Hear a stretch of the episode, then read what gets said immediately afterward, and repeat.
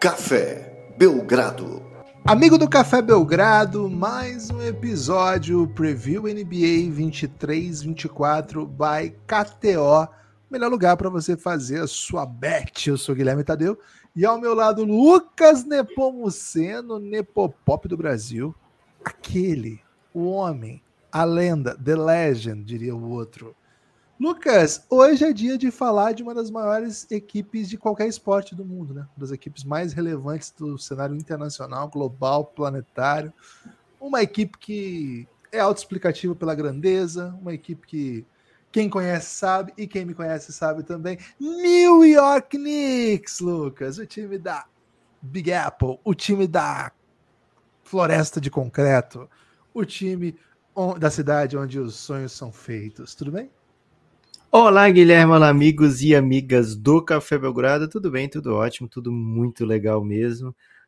Num momento, Guilherme, achei até que tinha preparado para o episódio errado, né? Durante essa sua introdução.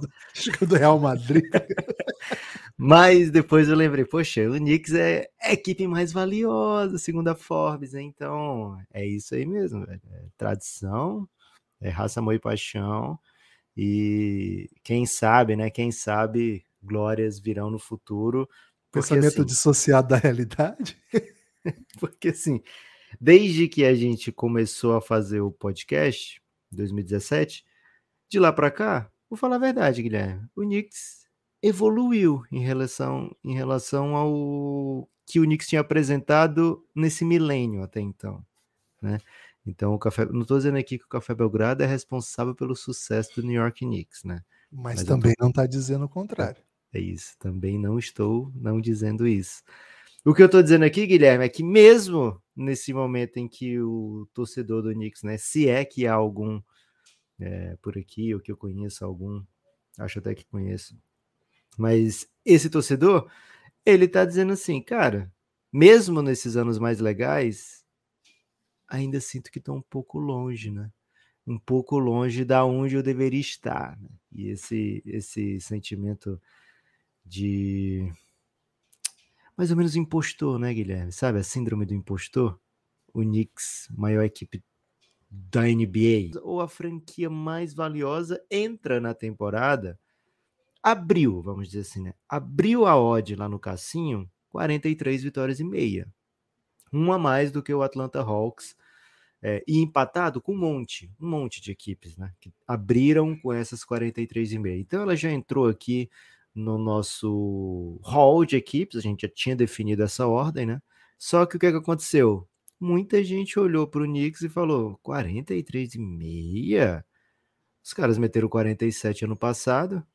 Então muita gente começou a pegar o over do New York Knicks e agora já está em 44,5 e pagando menos do que o under, né? Então, assim, tem uma chance de se deslocar ainda para 45,5 até o início da temporada.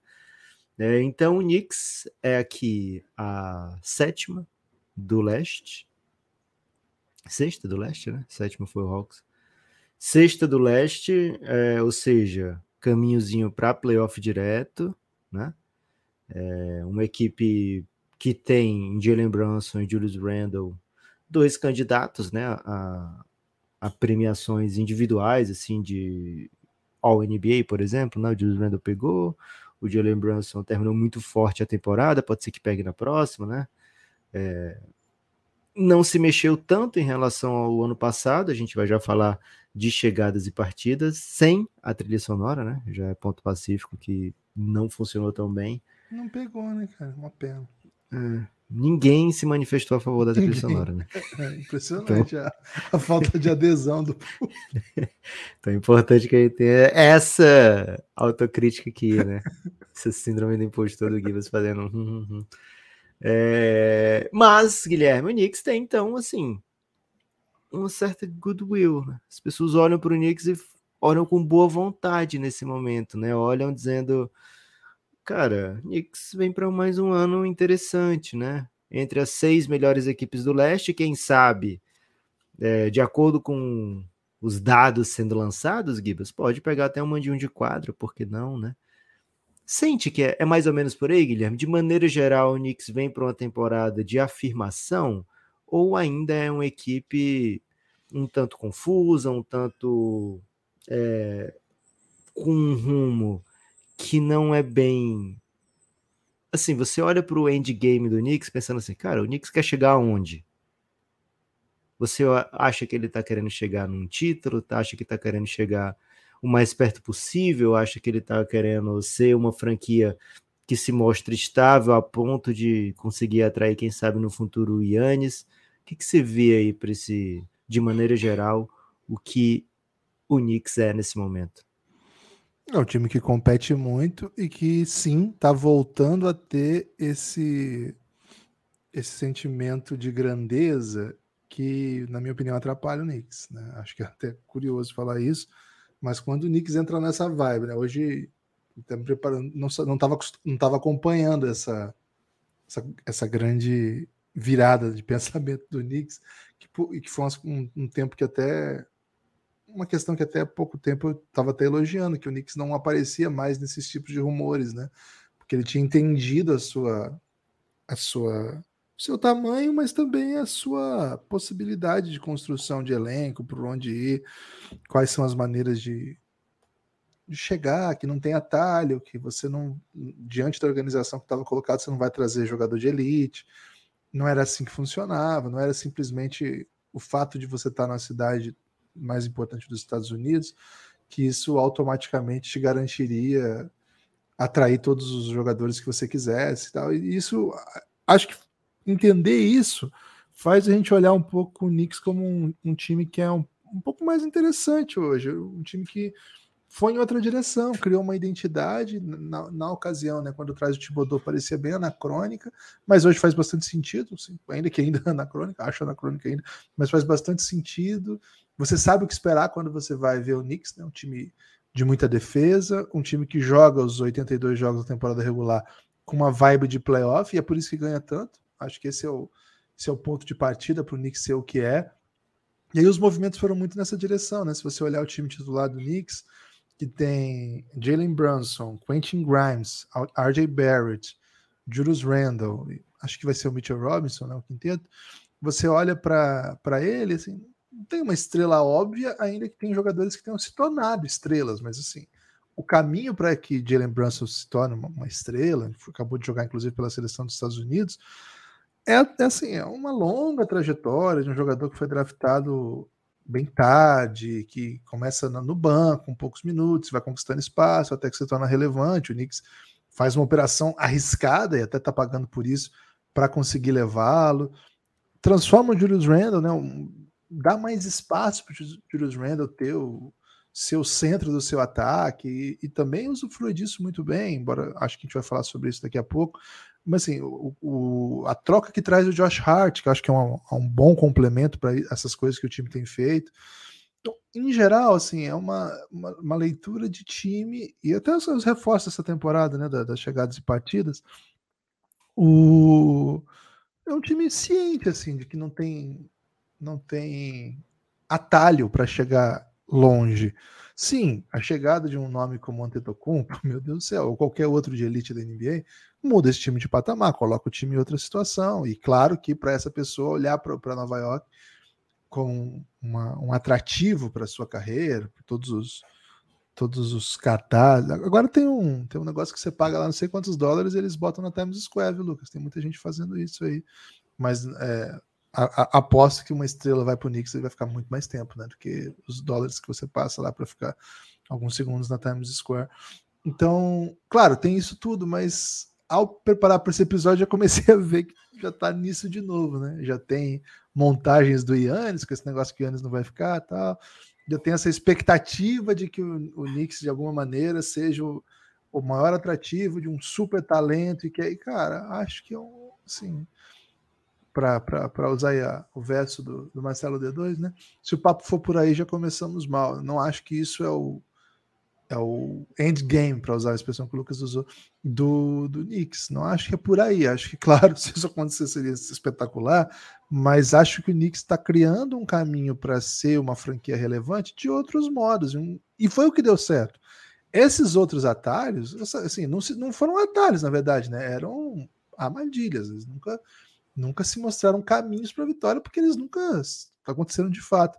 Então, acho que existe o buzz da imprensa, o buzz da, da do torcida, dos, dos, dos produtores de conteúdo independente que querem é, arrecadar dinheiro, arrecadar views, arrecadar coisas sobre isso, e, e tem os movimentos do Knicks. Pode né? ser a mesma pessoa, o torcedor e o produtor de vídeo independente? Pode. Independente. Pô, no futebol brasileiro é o que mais tem, né? Acho que quase não tem mais o outro lado, né? O que não é torcedor, o que mais tem de produtor de conteúdo no futebol brasileiro é de torcedor, né? Até uma pena, né? Não tem tantos projetos que são independentes, e aí eu aproveito para mandar um salve para a galera da, da, Trivela, né? Que são, pô, na minha opinião, assim, os, os GOATs aí de produtores de conteúdo do esporte no Brasil, uma referência para todo mundo que quer fazer produção de conteúdo no Brasil e tem feito bastante coisa de futebol brasileiro agora nessa nova fase do site. Um salve lá para a galera. É, então, assim, se a gente quiser olhar especificamente para o que o Knicks faz, a gente vai ficar com esse pé no chão, que é onde eu gosto. Se a gente for para o burburinho, a gente vai em outra direção, Lucas. Eu vou ficar com o pé no chão. Eu acho que o Knicks é um time que tem construído essa identidade do, do operário, né? É, é curioso, porque é, é, um operário de Manhattan. Não sei que tipo de indústria ainda existe em Manhattan. Cara, o aluguel. Acho... É, acho Esse operário morar de aluguel em Manhattan, meu Deus do céu. É, que ele tem que operar. É isso, né? Mas provavelmente, é, assim como boa parte dos trabalhadores em cidades grandes, né? Trabalha em Manhattan e depois volta para suas casas, geralmente em cidades que cobram menos, né? Menos estocadas aí de, enfim. Lucas, então assim, vou defender o Knicks sóbrio aqui. Vou defender o Knicks sóbrio, vou defender o Knicks desesperançado, que esse para mim é o Knicks bom. OK? Que mas o Knicks fez movimentos até agora pensando em sobriedade, né? Pensando em desesperança, né? É, é porque assim, é, é legal esse time, mas ele tem um teto, né? E esse teto ficou é, um pouco em evidência quando a gente viu esse time não conseguir superar um Miami sem Jimmy Butler, né? É, então, assim, existe um teto para esse Knicks, para esse modelo de Knicks, por isso que imprensa, torcida, produtor de conteúdo independente, muitas vezes espera, assim, a chegada, né? Anseia pela chegada de alguém de fato elite, né? Claramente elite, que coloque o Knicks na briga mais acima, né? A gente fala que ah, o Knicks pode, quem sabe, pegar um mando de quadra como sendo, assim, o melhor cenário para uma temporada do Knicks, né? É, lógico que por uma um, sei lá, um pouco mais de sorte, poderia ter, assim, com muito mais de sorte, poderia ter vencido o Miami, chegado no final de conferência, né? É, não aconteceu, não pareceu que ia acontecer, ficou um pouco longe de acontecer, mas ainda assim estava lá na semi, né? E estando na semi, Guilherme, o basquete é uma caixinha de surpresa, né?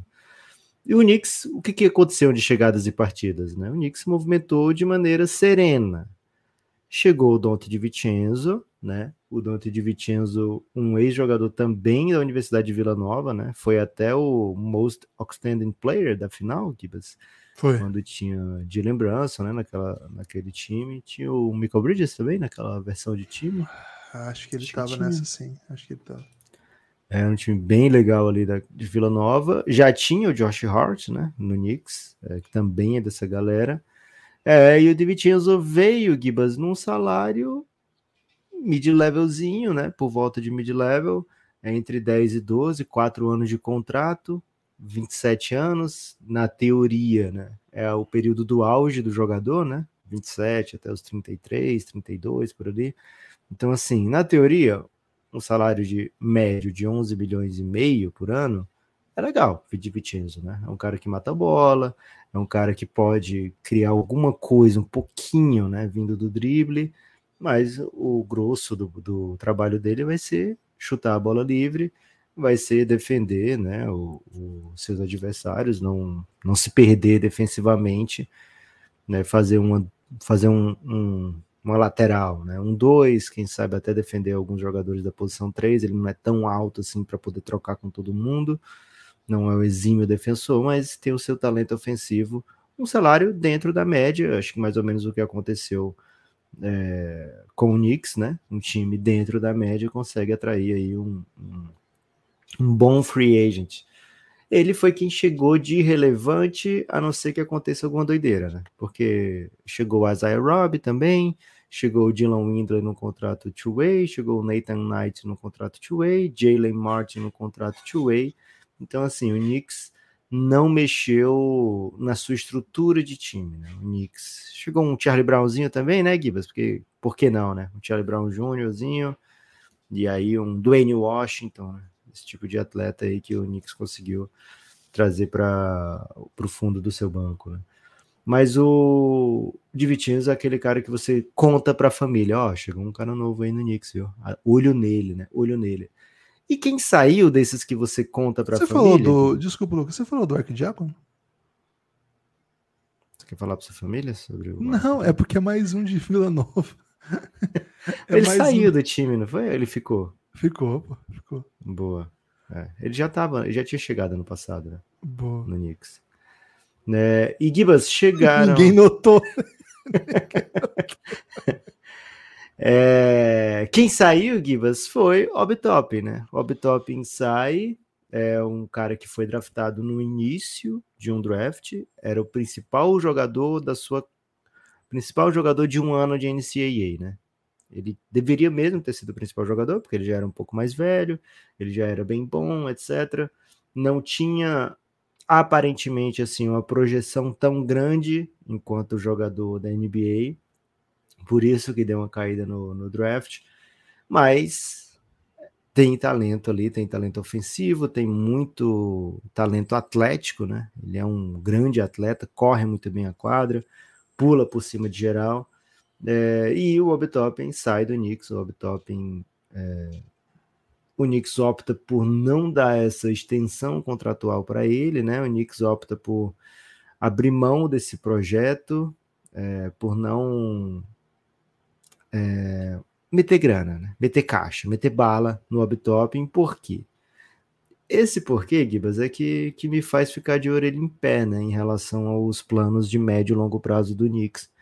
O Knicks ele está sabiamente, né, é, inteligentemente, inteligentemente é, se per, permanecendo flexível, né, se cuidando, né, se deixando estar deixando a NBA passar através dele. Né? Não está fazendo grandes investimentos, não está pegando aqueles jogadores, né? não está, por exemplo, na saga do Damian Lillard, não foi no, David, no Donovan Mitchell, né? não está indo no talento é, premium, mas um talento premium que faça desmontar o time.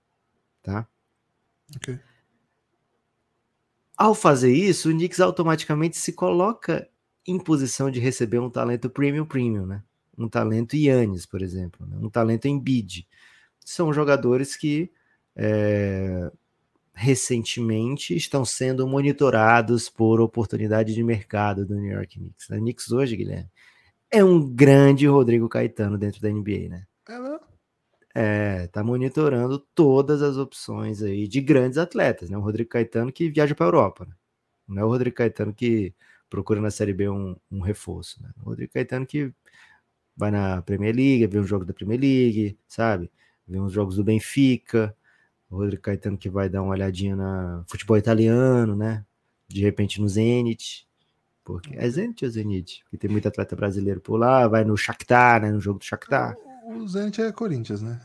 É só é. tem jogador do Corinthians lá, então não sei como é que o Rodrigo Caetano precisa ir para lá, porque enfim. Só ter visto os jogos do Corinthians aí nos últimos anos. não, mas ele vai para monitorar de perto, ver ah, se já tá ah, podendo okay. trazer, entendeu? Ok. Ver como é que tá a relação com o time lá, ver se o atleta tá feliz. Tá tentando já monitorar para trazer um talento que chegue aqui e seja um dos principais jogadores do campeonato. Então, o Knicks está nesse momento, está organizadinho, está com flexibilidade no cap, está é, tá com bons talentos jovens. Então, se você fala assim, RJ Barrett, ele pode não ter se tornado o supra-sumo, sabe, da, da qualidade jovem, mas é um cara de 23 anos, legítimo, de 20 pontos por jogo, que ainda tem por onde melhorar dentro da carreira, né? Você vê o Mitchell Robinson, um salário bem médio para um cara de 25 anos que dá toco, que consegue dominar uma série que tinha do outro lado o Jarrett Allen, Evan Mobley, né? Então, assim, tem talento sedutor, digamos assim, né? Emmanuel Quickly, um cara que vem do banco, pontuador, é, deixa o jogo mais... É, dá uma cara diferente para o seu time, né? Quentin Grimes, um cara que com 22, 23 anos já é titular e consegue se portar bem, né? Defende, mete a bola livre. Então, assim, o Knicks foi adicionando peças jovens. O Evan Fournier tem um contrato que hoje é expirante, né? Então, um contrato de 19 milhões que o ano que vem é team option, né? Então, é, acaba esse contrato, né? Então, o Knicks tem muita pecinha legal para uma troca, viu, Gibas? O Knicks tem muita pecinha para monitorar jogador. O Knicks tem muita pecinha. E assim, tem escolhas, né? Tem escolha do próprio Knicks, tem escolhas de outras equipes. Então, é um time que está muito bem posicionado. Agora, quando a gente olha dentro de quadra, quem vai para quadra, quem vai disputar as partidas dessa temporada, a gente não tem como colocar o Knicks como um dos grandes times. Você não chega na temporada dizendo o Knicks Cara, acho que o Knicks é um dos oito favoritos para o título. Eu acho que pouca gente vai ter esse tipo de, de insight, vamos botar assim, né? Então, assim, é um time com bons talentos, é um time que tem jogadores em condição de evoluir ainda, é um time, é, sabe, que vai ser competitivo, que pode brigar por mando de quadra, mas ao mesmo tempo é um time que sabe que, que do jeito que está construído tem um teto. É diferente, por exemplo, do, do Cleveland Cavaliers, que você não tem como botar um teto nesse time do Cleveland Cavaliers, porque tem uma evolução do Evan Mobley, tem a evolução do Darius Garland, sabe? Tem um segundo ano de, de Donovan Mitchell ao lado de Darius Garland, tem um técnico novo que vai chegar em algum momento, né? Provavelmente depois dessa temporada. Então, assim, você vê que esse Cavs pode chegar mais longe do que o que está chegando sabe? E esse Cavs hoje já é superior ao Knicks, né? Pelo menos assim, faz campanha melhor. É... Então, embora tenha sido eliminado pelo próprio Knicks, né? Mas então, assim, você vê o, outros times fortes, mais ou menos dessa zona, com projeções melhores do que você olha o Knicks. Agora vai para a quadra e vai competir, e aqui a gente vai dizer se vai ser melhor ou pior do que a temporada de 44 vitórias e meia. Você já deu um, um flerte aí, Gibas, com a rotação. Quer continuar? Quer meter o restante da rotação do Knicks? Cara, a rotação do Knicks é uma, uma rotação bem chutinha, assim, né? O Thibodeau não é famoso por usar. É um enxuta no, no bom sentido, porque, por exemplo, quando você vai falar assim do, de uma condição física, né? Ah, fui na academia, agora eu tô com tô enxuto, né? Tô, ou seja, eu tô, tô seco, né? Digamos assim, tô com pouco, pouca, pouca sobra mas tô bem, né? Tô forte. Ou é um enxuto que você olha e fala assim: ih, rapaz, precisa dar uma encorpada. Cara, eu acho que ela é intencionalmente enxuta, sabe? Mas okay. de fato não é bem uma, uma, uma situação saudável, vamos falar assim. Boa. É, é um time que é comandado por um técnico famoso porque que os jogadores jogam muito tempo, né? jogam, jogam para cima de 30 minutos e, então já, já parte do pressuposto que pouca gente entra em quadra e muita gente entra, se entrar, entra rapidinho, sabe? Então, assim, você tem Jalen Brunson na posição 1, RJ Barrett, Quentin Grimes, Julius Randle e Mitchell Robinson. Esse é o, o, time que jogou boa parte do ano passado, que deve jogar esse ano. E aí você tem a rotação, os jogadores principais são o Emmanuel Quickley e o Josh Hart, que, que de certa maneira compõem Acho que o Dante de 20 anos vai ser outro deles, destes, mas a gente também achava isso do Evan Fournier. E não aconteceu, né? O Evan Fournier não conseguiu entrar nessa rotação, ele tá no time, mas como se não tivesse, né? Fica ali. Muitos e muitos jogos você quer sair do banco, mesmo sendo o Knicks um time com problemas of ofensivos em boa parte dos jogos. Mas é que, na verdade, a, a ideia era outra, né? A ideia era que o que a defesa fosse a, a, chave do time. Então não dá para usar um cara que eles achavam que não, era intenso o suficiente, não defendia forte o suficiente. Mas enfim, vamos ver como é que o Dante de 20 anos entra aí. Acho que ele é um jogador que pode fazer sentido. E aí você tem na rotação ainda o, Ma o Miles McBride, que tem como principal atributo o fato de ser noivo de uma brasileira, né? O Bride é noivo de uma brasileira. Influência brasileira. Influência brasileira, que faz muitos TikToks sobre ele, inclusive. E na prática, na prática, me parece Miles McBride o, o, jogador de NBA mais próximo a defender a seleção brasileira nos próximos anos, né? Porque, enfim. Pô, ele faz uma diferença boa, velho. Porra, ia ajudar legal, assim. Ele é um 1 barra 2 que defende muito, muito e é bem intenso. Ia ser bem legal mesmo. Se alguém puder conversar aí com a esposa influência dele. E a gente ia ter um brasileiro de novo na NBA, né? É isso. E, pô, seleçãozinha Cara, ele ia fazer o estraguinho dele no FIBA, viu? Porque jogador Porra. NBA, você sabe como é que funciona. No garrafão ainda, você tem o Isaiah Hartenstein, que é o pivô. É um, é um grandão melhor do que parece. Ele não é bom. Ele é muito melhor do que parece, velho. A cara dele é de ruim, mas ele é bem é bom. Ruim. Ele é interessante, né? Ele é bem grande, bem grande. E faz umas coisinhas, tá legal. E tem o Jericho Sims, que joga de vez em quando, né? Aí, assim, esse time tem um buraco óbvio, que não é tão óbvio, que é a posição 4. Se o Julius Randle sai, não tem o reserva da posição. É, a não ser que a gente considere o irmão do, do Obitop um jogador. O ano passado tinha o Obitop. Lucas, o Obitop jogava muito pouco. A verdade era essa, assim. Dos, ele começou cinco jogos de todos e a média dele de minutos foi 15 minutos. Então, assim, o Obitop nunca caiu nos gosto, no gosto do Tibodô é, deixá-lo partir não, não, não, doeu, sabe? E agora ele tem o Jacob Topping, né? Que é, é igual o Topping, inclusive. não, não é igual. é um jogador que imagino que se tiver muitos minutos vai ser para confundir a galera, ninguém reclamar da ausência do top. É, o top tá aí, pô. Tá, nunca saía mesmo do banco, né? É, Acho que a gente vai ver um Josh Hartzinho, viu? Pegando posição então, 4. É, já aconteceu isso agora, né? Esse, essa tem sido a solução. O Josh Hart ele joga muitos minutos na posição 4. O time joga com Jalen Brunson, RJ Barrett, Quentin Grimes, é, Josh Hart e um pivô. É, tem sido uma das soluções, porque ele defende bem, múltiplas posições, pega muito rebote. É um dos guardas que mais pega rebote. Cara, ele tem o dom do rebote, né? Ele parece que adivinha onde a bola vai estar. É mais um jogador todas, que estava né? na seleção, né? É um cara que. Ele pegou cara, minutos na 4 na seleção. Pegou bastante, ajudou bastante, inclusive, né? Então ele tem um tempo de rebote, ele tem, tem, a defesa bem forte, então é um cara que certamente vai estar nesse pacote aí de, de equipes de, de minutos. Agora, não é um 4, né? Não é um 4 tradicional, então uma ausência de Julius Randle obriga o Knicks a ser mais dinâmico. Eu não sei se isso é ruim, entendeu? É, um, é uma, uma, lacuna também que é interessante.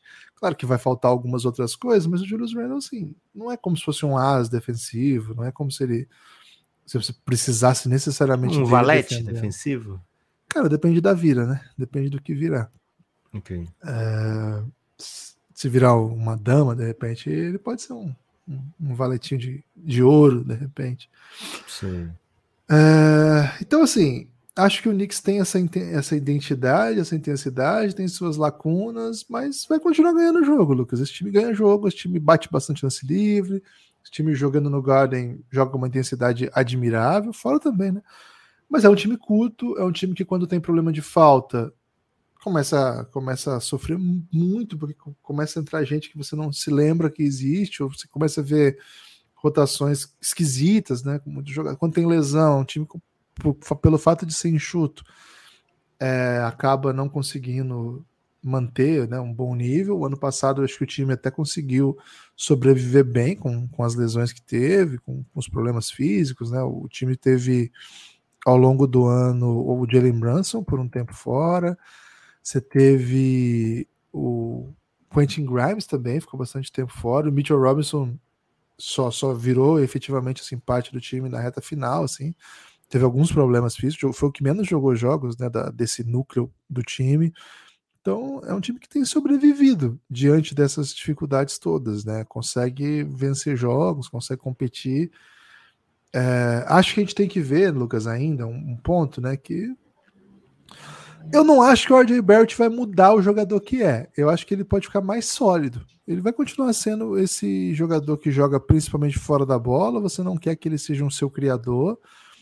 Esse chute dele de 31%, cara, ele mata a bola, mas ele de fato não é um chutador confiável. Eu não vejo esse 31 virando um 38 ou 39. Ele talvez vire um 33, sabe? Mas o, o que o Knicks pede para ele é que seja muito intenso defensivamente e que na transição ele ataque rápido a se ele consegue. Tem o Emmanuel Quickly, que é, é de uma agressividade admirável, e esse mete bola desde o drible, corre bem pela quadra. É um cara que eu, que eu quero ver, né? Um cara que eu, que eu me interesso bastante. É um pouco isso, Lucas. Acho que é um, é um time que. É, é difícil falar isso, né? Porque o pessoal pode me entender mal. Mas não é um time carismático. Não é um time que você. Pô, vou, vou assistir aqui que tá rolando um Knicks. Mas é um time que, para a própria torcida, ele é muito recompensador. Pô, acho que saí bem nessa, né? Ele não é carismático, mas ele é recompensador. Ok. A torcida, ela não se frustra de ver esse time em quadro, porque vê que eles entregam tudo que tem. Assim, eles não, é um time que não, não. Você não vai ver o técnico chamando ninguém de perninha mascaradinho, mesmo o Julius Randle, que cria confusões com a própria comissão técnica algumas vezes, inclusive recentemente mesmo ele, assim, ele é uma entrega, cara, que é admirável. E tem, tem runs sensacionais dele jogando um contra um, naquele jeitão de Lewis de trazer a bola desde a defesa. E é muito difícil pará-lo, porque ele tem um ótimo drible, é enorme. Lucas, não é um time carismático, mas é um time que te seduz, viu? Não, não é pelo carisma que ele te seduz, não. É um pouco pela insistência. Tem, tem isso? Pode, assim? Cara, ok. Vou, vou comprar essa, né? é um time insistente. É, continua sendo para mim um time com teto, sabe, Gibas? Assim, com, com pouca expectativa de, de. Como é que eu posso dizer, velho?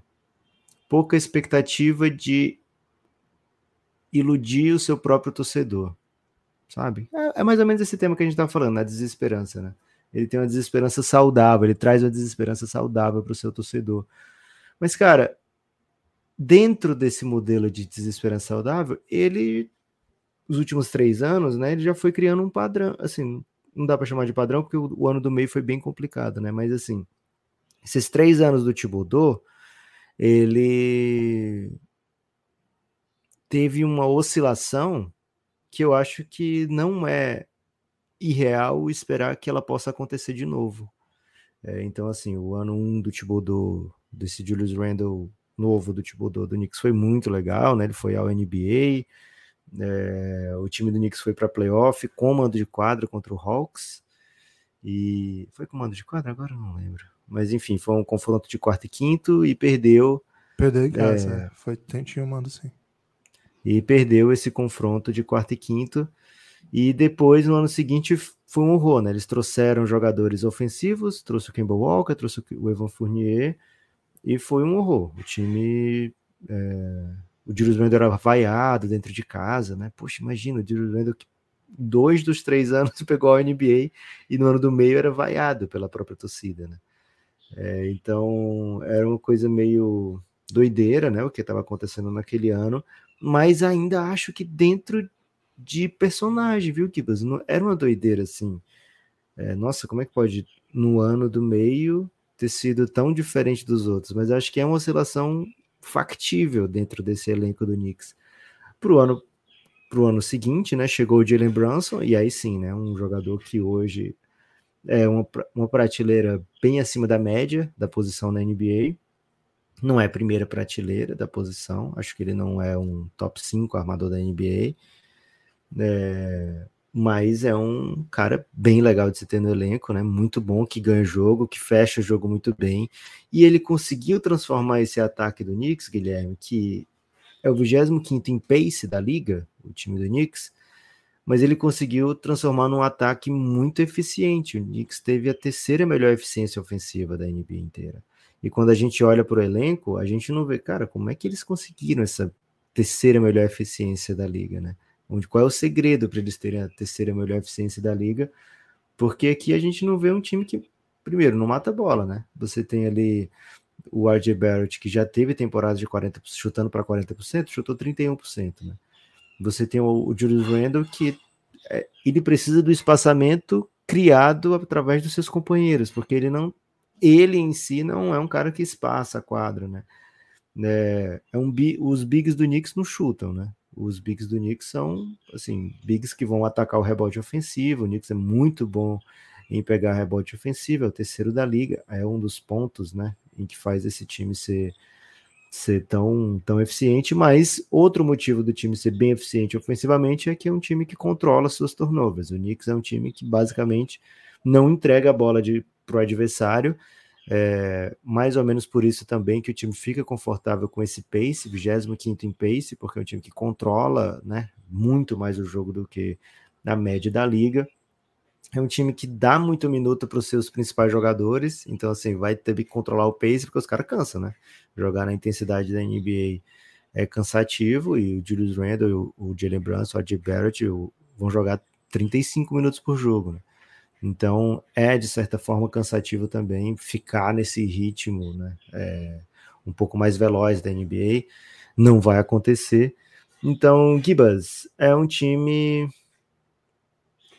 que, que por ter, essa, ter tido esse ano tão especial ofensivamente, não me assusta se a gente tiver um ano mais ou menos de novo do Knicks, porque eu não sei se eles conseguem reproduzir toda, todo esse talento ofensivo nesse ritmo, né? Então, assim, eu não sei se a produção do Knicks vai se manter com os times tendo um ano a mais para olhar o que, que eles fazem, né? O que, que dá certo, enfim. Eu não vejo esse talento ofensivo, essa explosão ofensiva do New York Knicks, eu não, não sei como eles conseguiriam repetir. Então, assim, 44,6 é um, é um número menor do que o ano passado. Eu vejo outras equipes no leste tendendo a oscilar mais do que o Knicks. O Knicks vem de 47. Mas eu não estou confortável para meter um over. Sabe? Eu acho até que se arma na cabeça, eu botaria um over no Knicks aqui. Mas eu não estou confortável para ir no over. 40 aí? 44,5, precisava de 45, né? É, vem de uma temporada de 47 e não mexeu muito no time. Então, assim, arma na cabeça, acho que eu iria num. Ah, o Knicks consegue 45, sim. Até porque se fizer menos do que isso, periga ir para play-in, né? E eu acho que tem outros candidatos. Assim, acho que o Philadelphia hoje é um, um time mais que assusta mais no over do que o Knicks. É... E tem times atrás bem legais. Né? A gente já fez do Hawks aqui, já fez do Magic, já fez do Pacers. Um desses aqui pode suplantar o Knicks desse ano. Não seria um, um absurdo, né? É isso, Gibas. Fico assim bem moretando pro lado do Knicks. Para não stay ficar moretando. Stay out. É, stay away, né? Acho que é um stay away clássico, né? É, arma na cabeça iria no over, mas aqui, de preview, vou no under, né? Acho que é um ano em que eu não fico confortável achando que o ano vai ser tão legal para o Knicks, sabe? Todo mundo conseguir jogar os jogos todos, né? Julius Randle e Jalen Brunson jogando, sei lá, 70 mais jogos de novo, seria bem legal para o Knicks. É, acho que tem esse buraco mesmo, né? Na posição 4, que. Ah, você traz o Josh Hart para ali, beleza, mas você abre um buraco em outra posição, Knicks. Não tem muita gente para jogar ali ao lado também, né? Você vai ter o Quentin Grimes, agora tem o Dante Vincenzo, mas acho que o momento faz falta. O Mitchell Robson costuma perder uns joguinhos também, né? É... Perdeu 30 ano passado. É, até a tendência dele é isso aí, né? A média que ele se acostumou a, ter é essa, perder de 25 a, sei lá, 30 jogos por ano. Então, assim, um cauteloso under aqui pro Knicks. Vou de over, Lucas. É, não, não, esperaria outra coisa de você, viu, Guilherme? Se você bem honesto. Vou de over, vou de over no Knicks. É... É, aquele over parcimonioso, respeitoso e descrente, né? Como acho que tem que ser, mas acho que o time tem, tem o suficiente para repetir. Não, não acho que vai ser um ano glorioso, mas acho que é um ano. Eu, eu entendo sua tese, né? Essa tese do, do Knicks intermitente. Tem um ano que dá, o outro não dá. Um ano dá, o outro não dá. É, e eu entendo, sobretudo, o fato desse time parecer muito anacrônico, né? É uma tese que eu tenho defendido desde que o Thibodeau chegou nas, nas vitórias e nas derrotas. E aí, quando perde, fica assim, pô, mas tava na cara que ia perder, porque esse time é muito anacrônico, velho. Ele, ele, joga, um, ele joga um tipo de jogo que não existe, mas, velho. Primeiro, acho que é um candidato à Copa do Brasil da NBA. Acho que temos um candidato bem. E assim, é só, só um, um parêntese aqui, né? O Knicks ano passado foi a 19 defesa da NBA. Então, assim, venceu porque atacou muito bem. Foi o terceiro melhor ataque da NBA. em offensive rating. Então, assim, o pace faz com que a pontuação não seja essas coisas todas, né? né mas foi muito eficiente atacando. Aí, esse, assim, eu não vejo uma grande evolução defensiva nesse Knicks possível e também não vejo como manter esse ataque tão alto. Então, se não vai ser na defesa, sabe? Vai ser muito no talento do, do, do, do Jalen Brunson para fechar jogos. E aí que o Knicks vai conseguir essas 45 vitórias, né? E aí eu acho um pouco demais cobrar isso do Jalen Brunson. Acho que esse Knicks tinha que ser melhor a essa altura do trabalho do Thibodeau, né? Foram três anos assim bem um, um, no ano que foi muito bom foi é, tipo defesa top 5 na NBA, aí no ano seguinte a defesa foi bizarra e o ataque também, e ano passado foi ataque top 5, defesa abaixo da média, né? não consigo precisar, por isso que eu fico, não é nem muito assim, ah, um ano sim, um ano bom, é mais assim, cara, é normal oscilar porque os caras não são tão bons assim. Ok. É, gosto da sua descrença porque ela será a lágrima. Você quer futuro. calar os haters, né? É isso, ela será a lágrima do futuro do sucesso do Knicks. Okay. Acho que, eu acho que tem time suficiente para que a identidade estabelecida do Knicks consiga se sobressair, sabe? Tem time, time o suficiente ainda no meio do caminho. Acho que é um, é um momento em que o Knicks sabe quem é, sabe o que esperar, sabe por onde as vitórias vêm, e acho que a gente tá com uma memória bem ruim aí do Jalen Brunson refletindo para todo mundo que existia na, na, Copa do Mundo, mas acho que ele vem de, de uma, um saldo de carreira mesmo, né? Acho que ele Sim, se, se tornou outro, outro jogador, assim. Claro que tem essa questão ainda do Julius Randle, não sei muito bem qual é a página que o, que o Tite Bodô e ele né, se encontram, né? Como, como que tá essa relação, para onde isso pode ir. O time acaba de fazer uma mudança também no front office, né? É, não sei que tipo de, de impacto que a chegada do Rosas. Aliás, se você tiver se tiver nome aí que, que se assemelha a Rosa, você pode ganhar um emprego no Knicks, né? Que já tem o Leon Rose, tem o Verdade. Rosas. É uma é uma me parece uma tendência. Passou muito ano com o Derrick Rose, ele mesmo sendo bem claro que não dava mais. É, o Knicks tem essa, essa tendência aí. Choram e... as rosas? Cara, espero que nesse ano o Knicks consiga ser competitivo de novo, né? Então, que, que o Rosas e o Rose não chorem. Mas, assim, tem um, um ponto assim que eu, que, eu, que eu acrescento ainda. Por jogar assim, e por ser mais ou menos desse modelo aí, eu, eu entendo a, a, a magreza do elenco, né? a justeza, Justeza se usa? Não lembro se justeza. Se não se usa, agora precisa usar, Guilherme. É bem legal justeza. É, acho que usa sim. Cara, tem o fato do. Tem o fato do. Do Knicks achar uns caras, né? E botar na rotação. Eu acho que a gente não conhece ainda, né? O próximo Miles McBride, o próximo Quentin Grimes caras que não estavam óbvios, assim, que, que contribuiriam. Eu, eu, acabei de falar aqui do Quentin Grimes como alguém da rotação, alguém que joga, né? O titular. Geralmente é o cara que defende o principal jogador. Principal é, eu lembro que no, no, ano passado eu fui meter um Quentin Grimes no preview, você estava bem reticente com ele, né? Pois é, e olha aí. Você né? queima a base, né? Que você tem esse traço aí do, de torcedor. Não do Knicks necessariamente, né? Mas de alguns outros torcedores.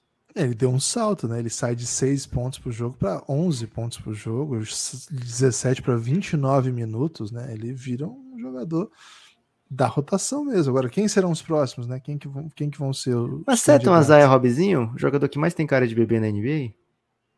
Cara, eu, eu acompanhei bastante a Isaiah Robb porque ele foi pro Dallas e todas as vezes que ele entrou, o melhor é que ele tivesse saído já. Né? Então não era uma ótima. Não era um não foi uma coisa assim que eu fiquei impressionado, né? Ele, ele chegou como um calor velho, já com cara de neném. Só que assim, ele teve uma carreira desde que saiu interessante, né? Porque ele foi. Ele jogou no. Ele jogou no Pegou Spurs, um pegou um Spurzinho. Pegou o Standard, né? E, cara, ele mal. Acho que ele. Cara, eu tô vendo que ele nem entrou. Acho que eu só vi o jogo dele na, na Summer League pelo Dallas, aparentemente, pela, para season. Ele não jogou o jogo oficial. Para você ver como ele estava no tempo do Dallas. E acho que no Thunder ele teve algumas coisas bem interessantes. Só que era aquele time do Thunder que, cara, não estava muito na vibe de, de competir, né? Quando ele estava em quadra, ele meteu 10 pontos por jogo, não me lembro como. Não me parece o perfil de jogador do Knicks, mas tá lá, né? O tipo do quer olhar, é uma posição que faz falta, né? Pode ser, mas geralmente não são esses caras, né? Geralmente são os caras mais obscuros, de que a gente nunca ouviu falar, que estão aí tentando Menos de undrafted. Sei lá, eu, eu gosto, por exemplo, do Nathan Knight. Acho que é um jogador que ele chega como two-way ainda, né? Então não é uma.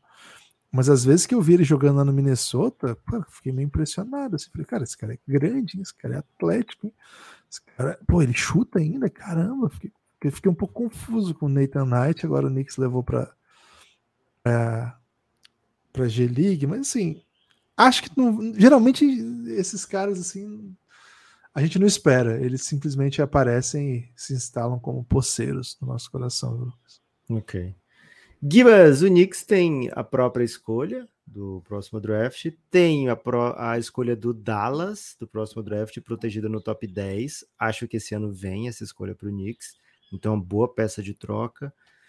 Tem escolha do Detroit, que não vai vir. Ela tem proteções até a 18 para esse ano. Então, assim, o Detroit precisaria ter uma campanha top 13 da NBA, que não deve acontecer. Tem a escolha do Washington Wizards, também protegida no top 12. Não vai rolar é, quem sabe lá em 2026 é protegida só no top 8. E a do Detroit em 2027 é protegida só no top 9. Então, até lá, pode ser que se convertam essas escolhas. Então, são peças interessantes para troca também. Pô, escolhendo Detroit, escolha do Washington Wizards é gostosa demais, né?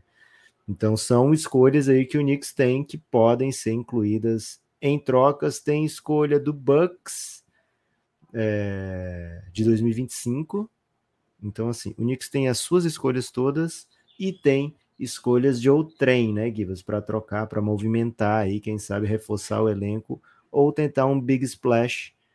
Bem curioso que o Knicks não esteja, é, assim, mostra bem que é outra era que o Knicks não esteja, por exemplo, envolvido em rumores de Damian Lillard, de James Harden, né? Porque em outras situações a gente certamente viria o Knicks linkado a esses jogadores. Knicks, ô oh, Knicks, Gibas, eu quero ver o Knicks linkado agora, daqui a pouquinho, né? A peças do entretenimento brasileiro. Opa, Mas, opa. antes disso, preciso, mais do que quero, viu, Gibas? Preciso pedir que as pessoas apoiem o Café Belgrado.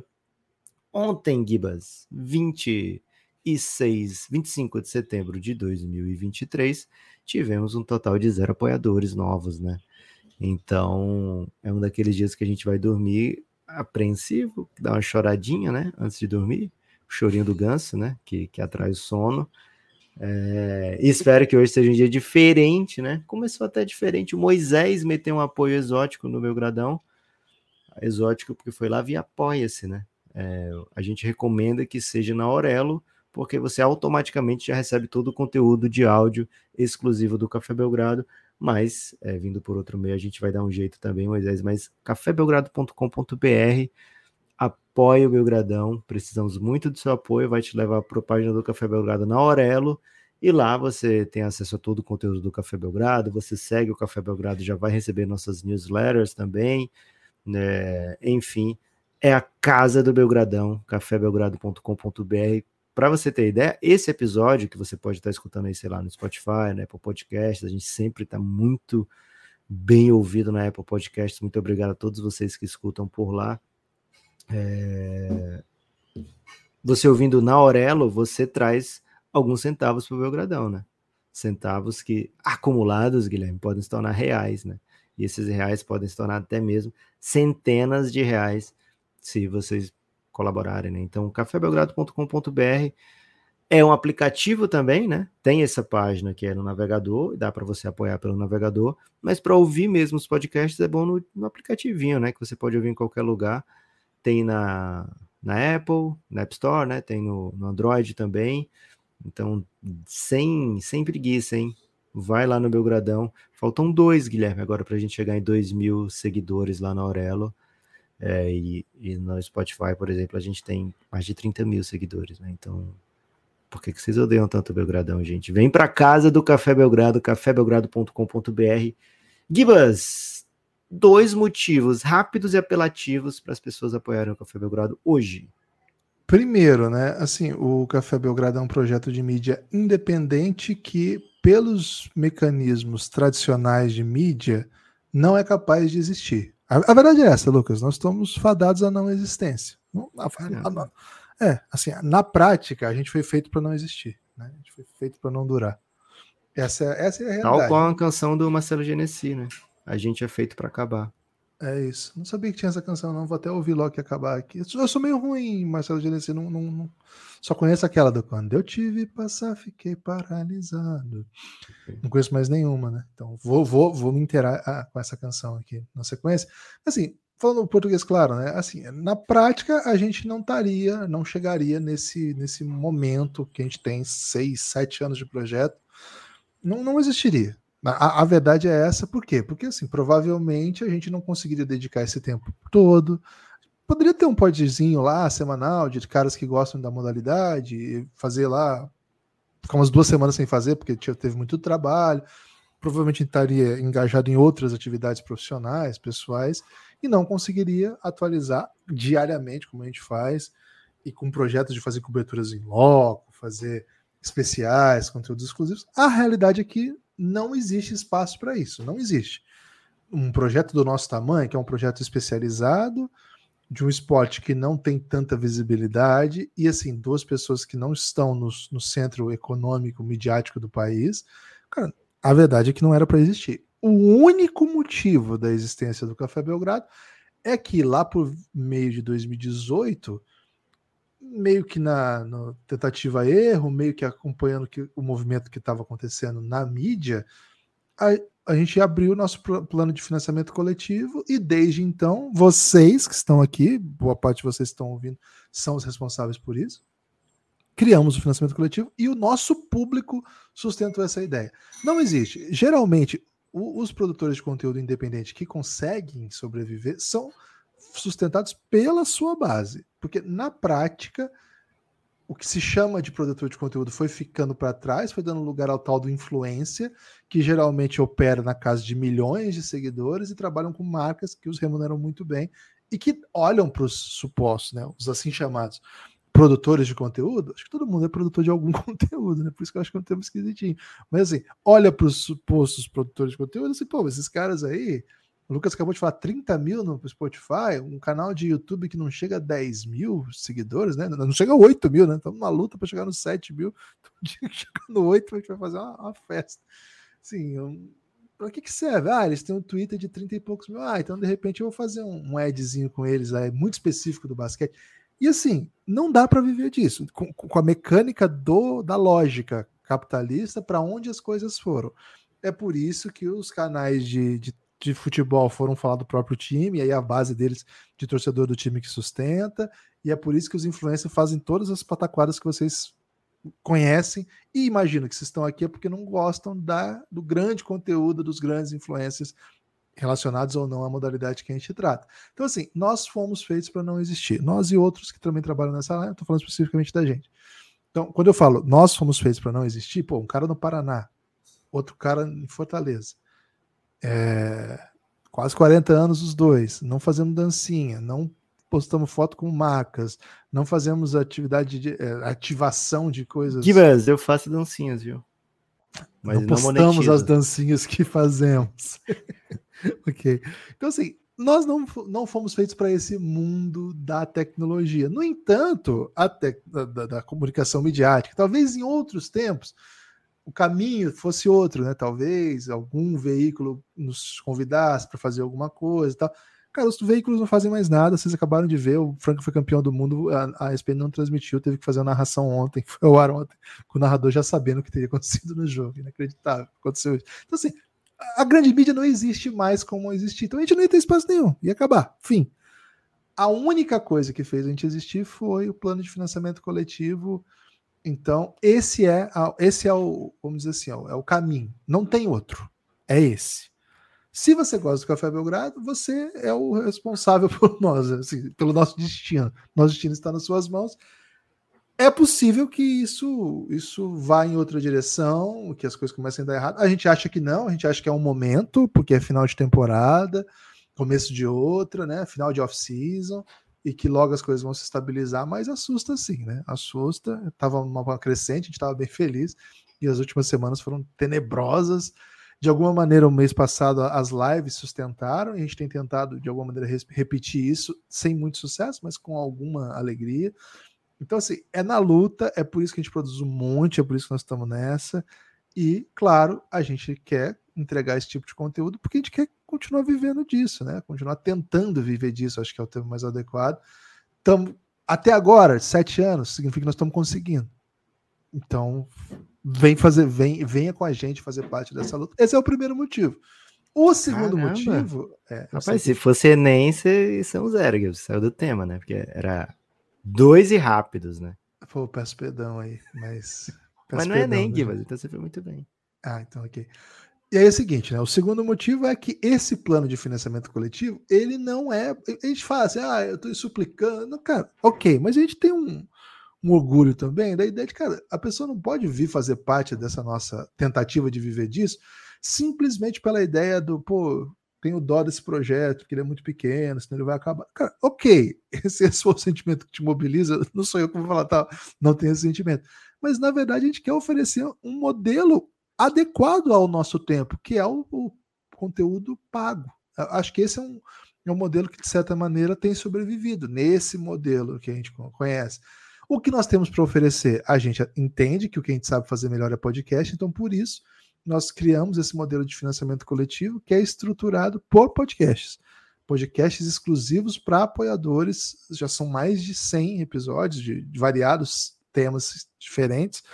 Esses temas, muitas vezes, né, quase todas as vezes, estão organizados em séries, séries de podcast, e aí tem série especial sobre a vida de LeBron James, série sobre os estrangeiros da NBA, tem uma série sobre Luca Doncic, tem uma série sobre as classes de draft, e aí vai. Esse foi o modelo que nós encontramos para criar condições de que a pessoa, ao fazer parte do nosso financiamento coletivo, ela receba em troca o nosso conteúdo. Então, receba. Então, podcasts dos mais variados para você apoiar muito simples.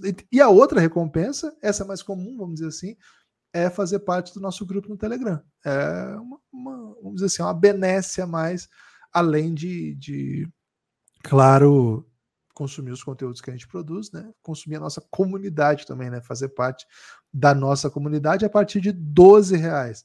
Você desbloqueia todos esses conteúdos, todos esses podcasts. A partir de 23, é um plano acima, você vem para a nossa comunidade lá no Telegram.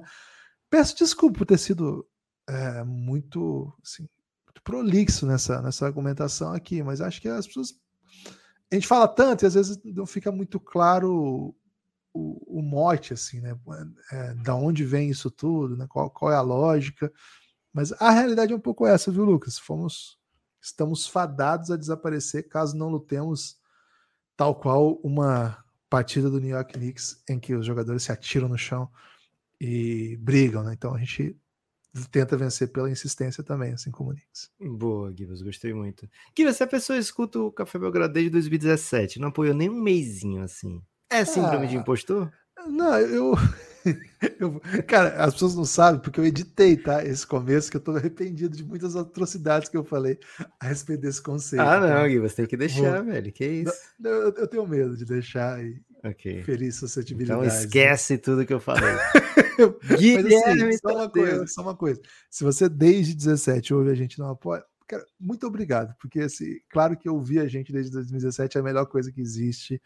A gente sabe que muita gente tem essa lógica e não, não tem situação favorável para poder apoiar. E, cara, se todos fossem igual você e só nos ouvisse, já estava muito bom no sentido de que, cara, quer dizer que a gente tem uma audiência bem legal, né? Então, muito obrigado. E se você nunca pôde apoiar por outros motivos, sei lá, se puder divulgar a gente já ajuda bastante, né? Falar para um amigo. É esse boca a boca que, que, que vai dar para fazer a gente lutar, cara. Porque acreditem, cada novidade tecnológica, cada onda nova de produção midiática, a gente fica mais soterrado. A gente fica mais. Vocês lembram quando não tinha podcast de vídeo? Porra, a gente estava muito bem colocado, né? começou o podcast de vídeo, é, tipo, a gente era, sei lá, a gente pegava top 100 do Brasil, de todos os podcasts, com alguma tranquilidade.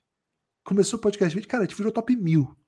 Tipo, de, repente a gente virou top. Olha só, a gente sai dali 94, 90, a gente vai entre os mil. Esse nível, assim, de. Então, cada novidade que vier, cada. Ah, olha que legal, tem uma empresa nova investindo no podcast. Cara, eles não vão investir nos produtores de conteúdo.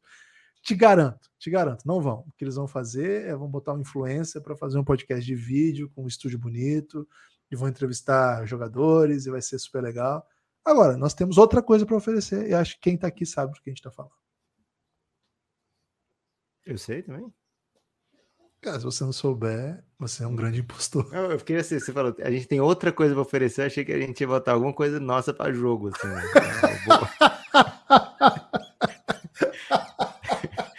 vou, vou sortear meus livros aqui, né, de repente.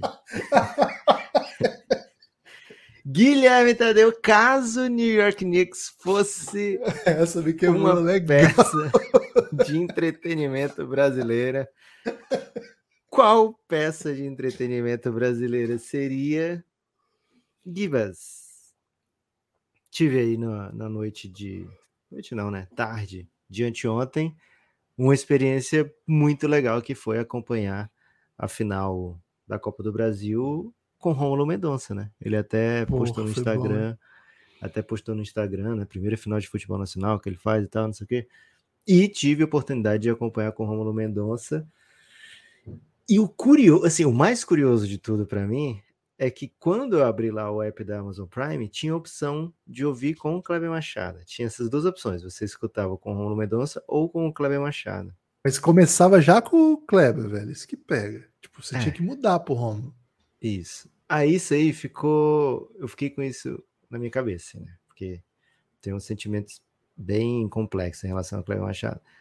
E quando eu tava pensando hoje, Guilherme, na peça de entretenimento brasileiro, para mim ficou muito claro. O New York Knicks, dessa maneira que está construído, me parece muito uma narração de Kleber Machado. Essa é a Que peça isso, de velho? É. Que isso? Que que Essa é a peça. Knicks, cara? Porque é uma, pra mim, né? Assim, eu sei que tem quem goste, né? Inclusive, você acabou de falar. Tinha o Romulo Mendonça e o Amazon Prime já de cara metia o play no Kleber Machado.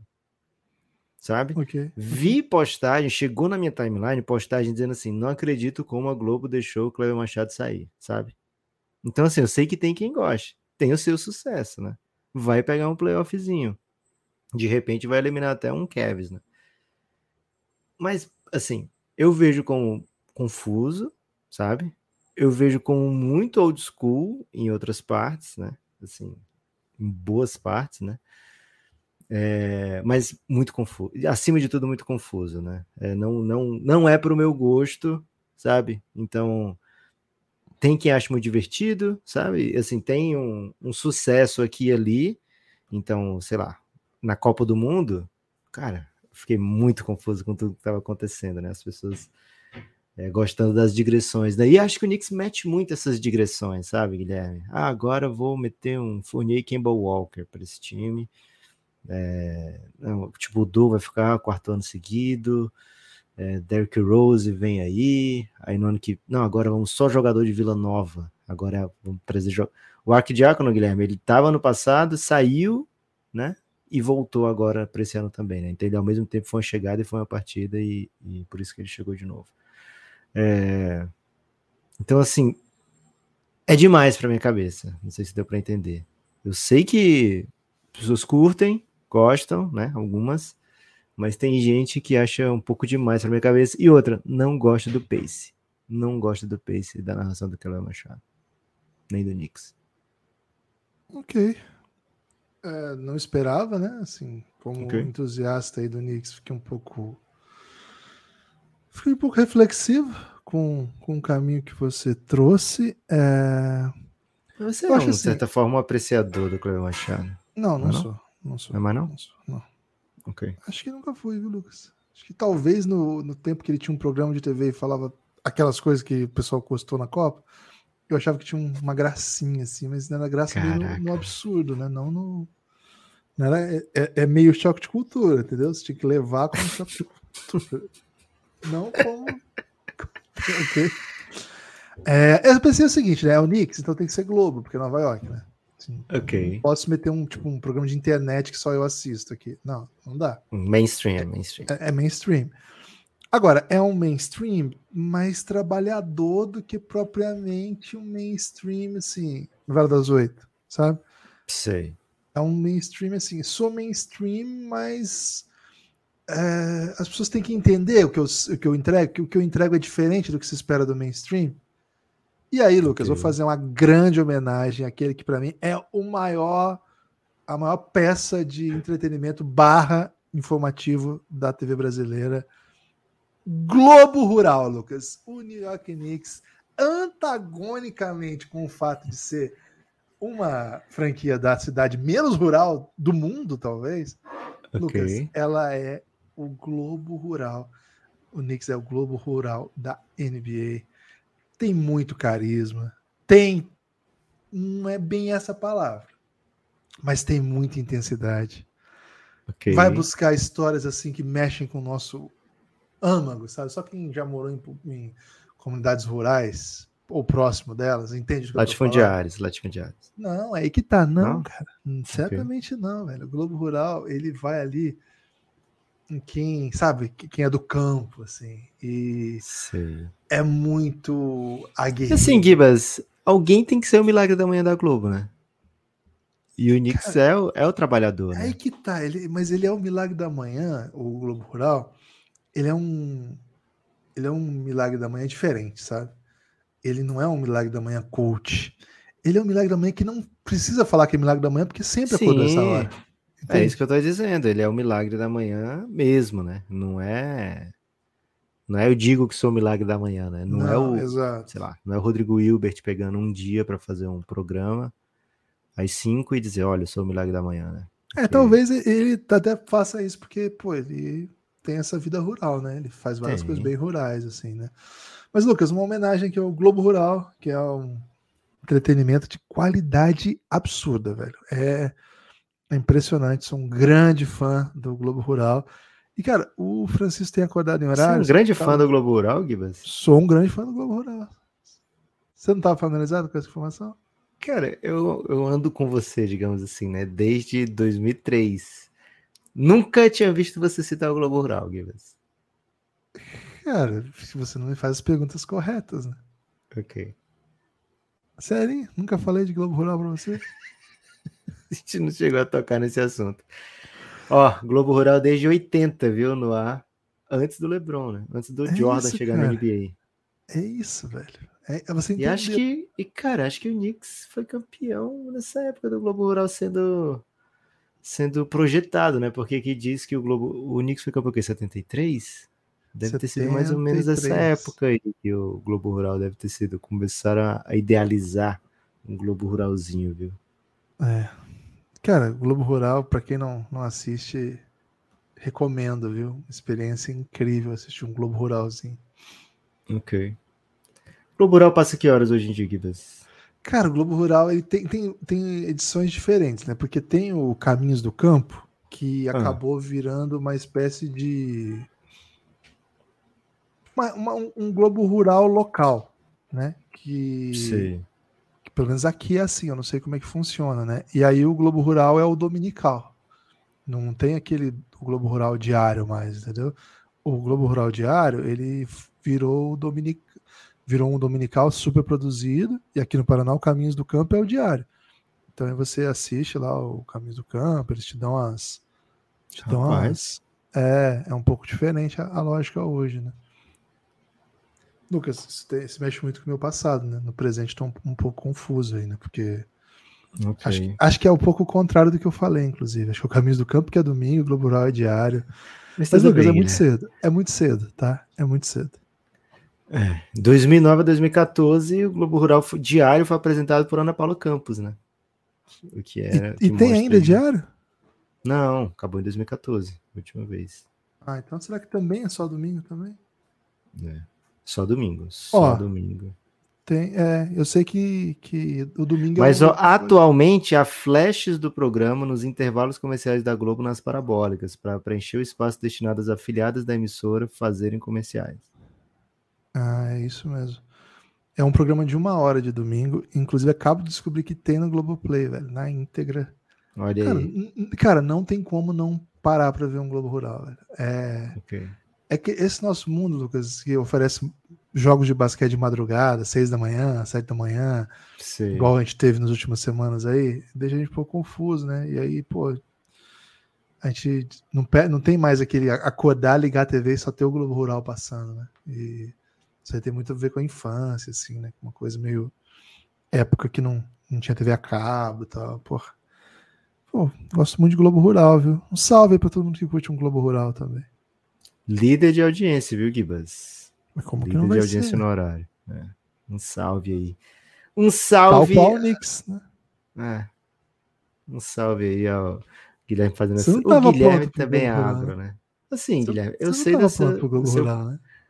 Não estava pronto para o Globo Rural, né? Não estava mesmo pronto, mas é, quem, quem acompanha o Café Belgrado há bastante tempo aqui sabe que o Guilherme tem um pezinho no agro. Ele tem latifúndios familiares aí, é normal Cara, que tenha que tenha essa esse tipo de relacionamento com o Globo Rural. Guilherme Tadeu, há algum destaque final? Hoje, 26 de setembro, uma terça-feira? Cara, acho, acho que a dica que eu dou para as pessoas, né, como destaque final, é, a melhor dica que eu posso dar é que eles consumam nosso conteúdo lá no YouTube, viu? O Café Belgrado nos últimos sema- nas últimas semanas tem produzido conteúdos que ficam exclusivos para YouTube, é uma novidade na nossa trajetória. É, ó, tem Globo Rural completo no YouTube, hein? Também acabei de checar aqui. Informação. informação. A gente tem produzido conteúdos exclusivos para YouTube. É, até hoje não tinha muito isso, né? Em geral, as coisas que iam para o YouTube eram coisas que subiam no pod, mas como esse movimento novo que surgiu aí na, na Copa do Mundo, no final do playoff já, mas agora, sobretudo na Copa do Mundo, de fazer mais lives, é, a gente notou que o nosso canal do YouTube é muito defasado com a nossa base, cara, é muito defasado. É uma rede social, né? Uma mídia, sei lá, não sei como é que fala gigantesca, que as pessoas passam o dia todo lá, e as pessoas que ouvem o Café Belgrado nos podcasts, né, os números que a gente tem são bem maiores do que esses números de seguidores que a gente tem lá, a gente não tem nem 7 mil lá, então a gente sente que, cara, precisamos que aquele canal seja mais forte, até para que quando a gente tiver live tenha mais gente acompanhando, tem gente com hábitos, né, de acompanhar lives, né, não só hábitos de acompanhar as coisas que já acompanha no YouTube, então por conta disso a gente tem feito conteúdos que são só para lá, é, tem três últimos, né? Para você, vocês que ainda não, não acompanharam, tem quatro. Tem a live de prévia da temporada, que já faz 11 dias, mas assim, fala as grandes histórias da temporada. Esse vídeo tá lá, tá disponível, não foi para podcast, ficou bem legal se você não ouviu ainda. Aí tem depois a live de. Essa, essas lives têm sido às quintas, oito e meia da noite. Ah, os melhores trios, né? Os trios da NBA nessa temporada, né? Falamos de todos os trios que analisamos um por um mais de duas horas de conteúdo, né? Com, com, imagens, hein? Belas imagens, aliás, lá disponível também. Tem um vídeo que fez, é, recentemente subiu com Franca campeão, a nossa live de imediato pós-título de Franca. Foi a anteontem, né? no, no domingo. E ontem estreamos um novo programa que segue os, os basqueteiros brasileiros, né? Os selecionáveis brasileiros pelo mundo uma hora e quarenta de programa, também disponível só no YouTube. Falamos um pouco da, da, trajetória dos brasileiros. Geralmente eu trazia esse conteúdo no final da live, lembra, Lucas? Falava assim, ó, dos pods, né? Ó, hoje vai ter tal jogo, ó, semana que vem tem não sei o quê, ó, agora vai começar a liga tal. Então a gente está concentrando também lá no YouTube esse tipo de conteúdo. Então, se você gosta disso, segue o Belgradão lá, ativa as notificações para quando a gente entrar ao vivo você receber, quando tiver vídeo novo também você receber. E indica para alguém dessa moralzinha, porque, pô, não chegamos nem a 7 mil, velho. E, velho, faz tempo que nós estamos tentando, hein? Tá, tá estacionado. Além disso, lá no YouTube você vai ver, você pode ter acesso a todos os podcasts do Belgradão é, abertos. Não né? todos, viu? Não todos? Não todos. Mas termine seu destaque final, que o meu destaque final tem a ver com isso, Guilherme. Ok, mas é isso só, Lucas. Terminei, pode falar. O meu destaque final, Guilherme, por isso que eu falei que nem todos estão disponíveis lá, é que amanhã, 27 de setembro, é aniversário de seis anos do podcast Café Belgrado. O primeiro episódio foi ao ar Caraca. no SoundCloud na época, né? Em 27 isso, de setembro de 2017. Ele foi gravado no dia 25 de setembro, passou dois dias para serem editadas e foi ao ar no dia 27 de setembro de 2017. Foi então hoje, Gibas, foi. Hoje, aniversário de seis anos desse dia que a gente ficou. Cara, será que a gente bota isso numa mesa? Essa porra? Será que vale a pena? é... Mas enfim, Guilherme, muito obrigado a todos que colaram com a gente nesse período de lá para cá. Café Belgrado já fez tranquilamente mais de 800 episódios de podcast desde então, nesses seis anos. Então, muito obrigado a todos que vocês, a todos vocês que estão nessa emoção. Amanhã a gente não tem nada especial programado, né? mas de qualquer forma, pode ser você, né? Você apoiando o Café Belgrado, dando esse presente para a gente, apoiando para a gente chegar aqui falando que, olha, tivemos muitos presentes de aniversário, né? Tem esse sonho, viu, Guilherme Tadeu? Muitos presentes de aniversário para o Café Belgrado. Seis anos amanhã. E esse episódio, número um, quem é o Neymar da NBA?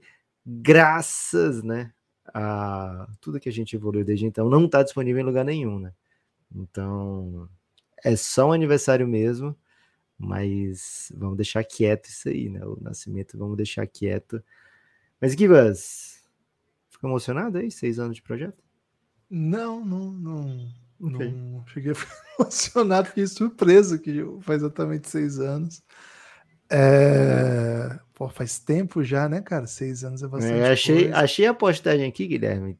É... Na época, o perfil do Café Belgrado era só seu e diz o seguinte: um malemolente podcast do Café Belgrado, meu com arroba Nepopop, tentando responder a questão quem é o Neymar da NBA. Tivemos dois likes, um retweet, que provavelmente deve ter sido meu, é, quatro comentários, dois deles meus, né? E um desses comentários era eu pedindo para ter uma arte alguém pudesse fazer uma arte pra gente. é que não tinha logo, não tinha nada, né? É, não tinha nada. É, o Café Belgrado já existia como blog, mas era um blog que eu mal que eu mal atualizava, assim. Eu tinha um post de, a cada mil dias. Aí teve um comentário do Stefano Souza, que até hoje tá com o Belgradão. Stefano, você é o cara, viu? E It's Mifael, que realmente não, não creio que acompanha o Café Belgrado até hoje. Se acompanha, acompanha com outro perfil. Mas ainda segue o Café Belgrado, hein? O que, que eles então, disseram, Lucas? O Stefano falou: só vou ouvir se vocês chegarem com os refris. mas sim, vou prestigiar. É, e é fazendo referência, né? O famoso tweet do Neymar. Do Neymar. Chegando com os refris. E o It's Mifael falou, respondeu, né? É, acho que ele nem tinha ouvido ainda. Ele falou assim: Kairi, craque, mas ainda não liderou um time. Trocou de áreas, mesmo no time dominante. A história é muito similar. Não vou dizer que ele acertou ou que ele errou, né, Givas? Porque, felizmente, esse, esse, passado, né, não pertence mais aos ouvintes Questão. Ah, Você tem esse podcast ainda em algum lugar? A gente tem, a gente tem no gente nosso tem? drive. Se a gente for hackeado, a gente corre muito risco aí, Guilherme. Caraca. Assim, o ponto positivo é que a qualidade do som era tão ruim Talvez as pessoas negar, não né? entendam né? o que a gente está falando, né? Negar que era a gente. ah, aí não era eu, não, pô. Que isso. Pô, tem que ter festa amanhã, hein? Festinha amanhã, hein? Festinha amanhã. Chegue com os refris, chegue com os apoios. cafébelgrado.com.br. Valeu, Guido. Até amanhã. Valeu, até.